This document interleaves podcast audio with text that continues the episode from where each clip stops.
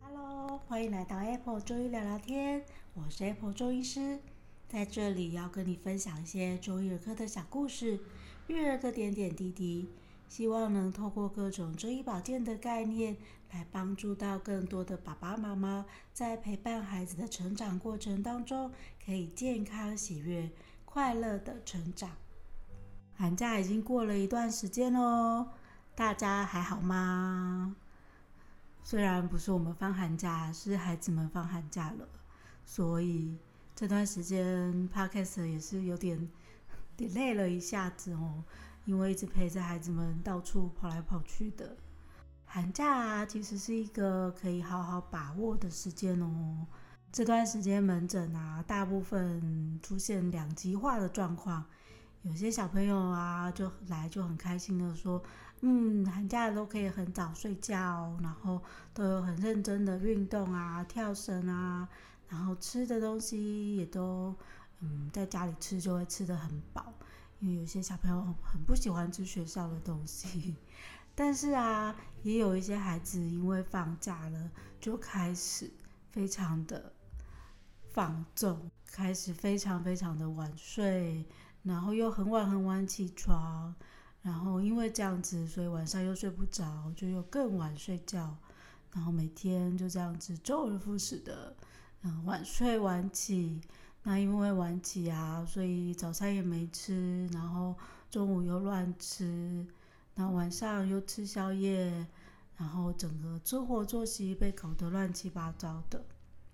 那如果是这个状况的话，可就要非常的小心喽。其实啊，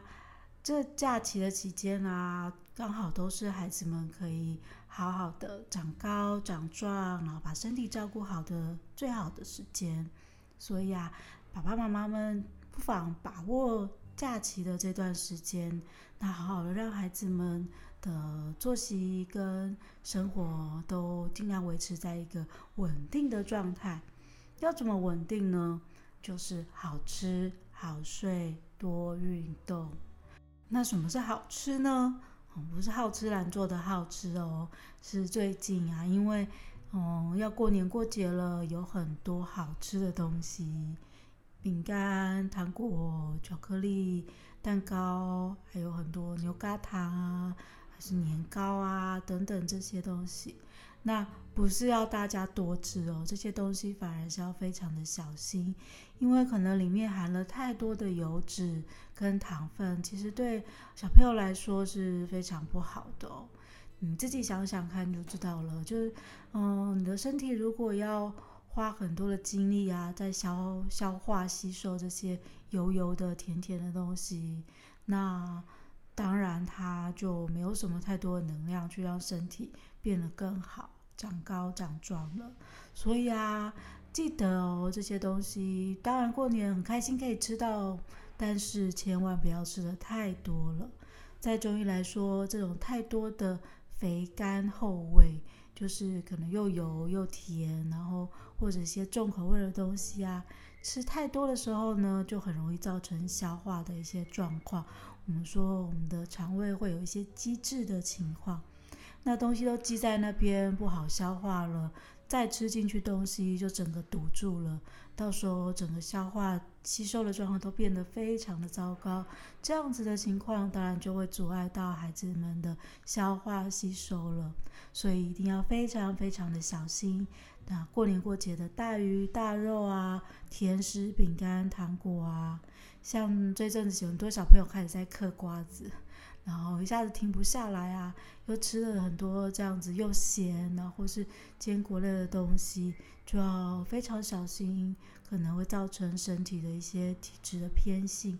然后有时候火气就会容易上来哦，结果反而嘴巴破啊、口干舌燥的，这样子的身体呀、啊，就会越来越受到一些影响。这阵子啊，一定要好好的吃吃健康营养的食物，这样子才能够让身体变得越来越健康哦。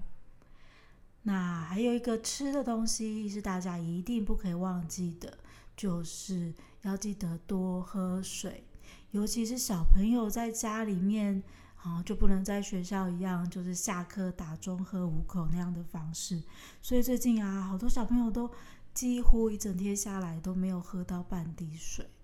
这个要非常的注意了。水分啊，还是跟身体的一些消化吸收也好，代谢也好，都非常的有关系哦。那怎么办呢？我们可以，嗯，一大早起来就帮小朋友装好一整瓶水，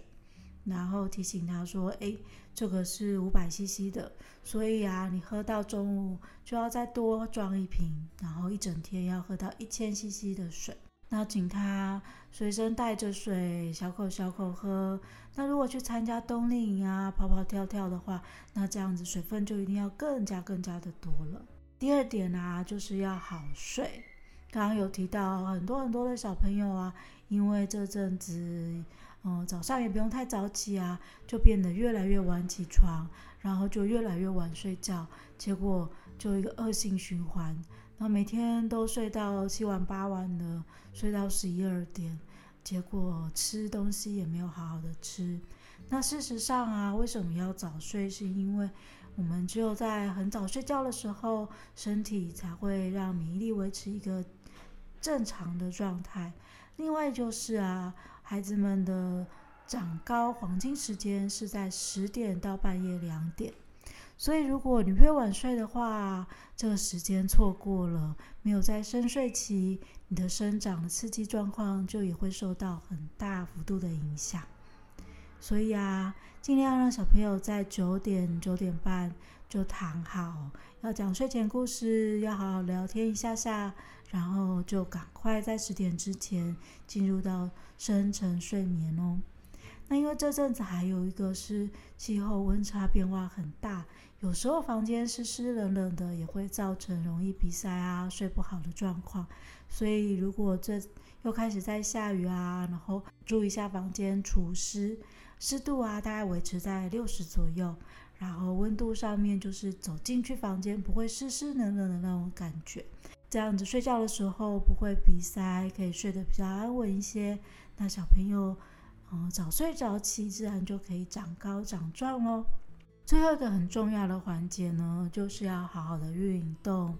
那你说在家里面啊，有没有出去，嗯，跑跑跳跳啊？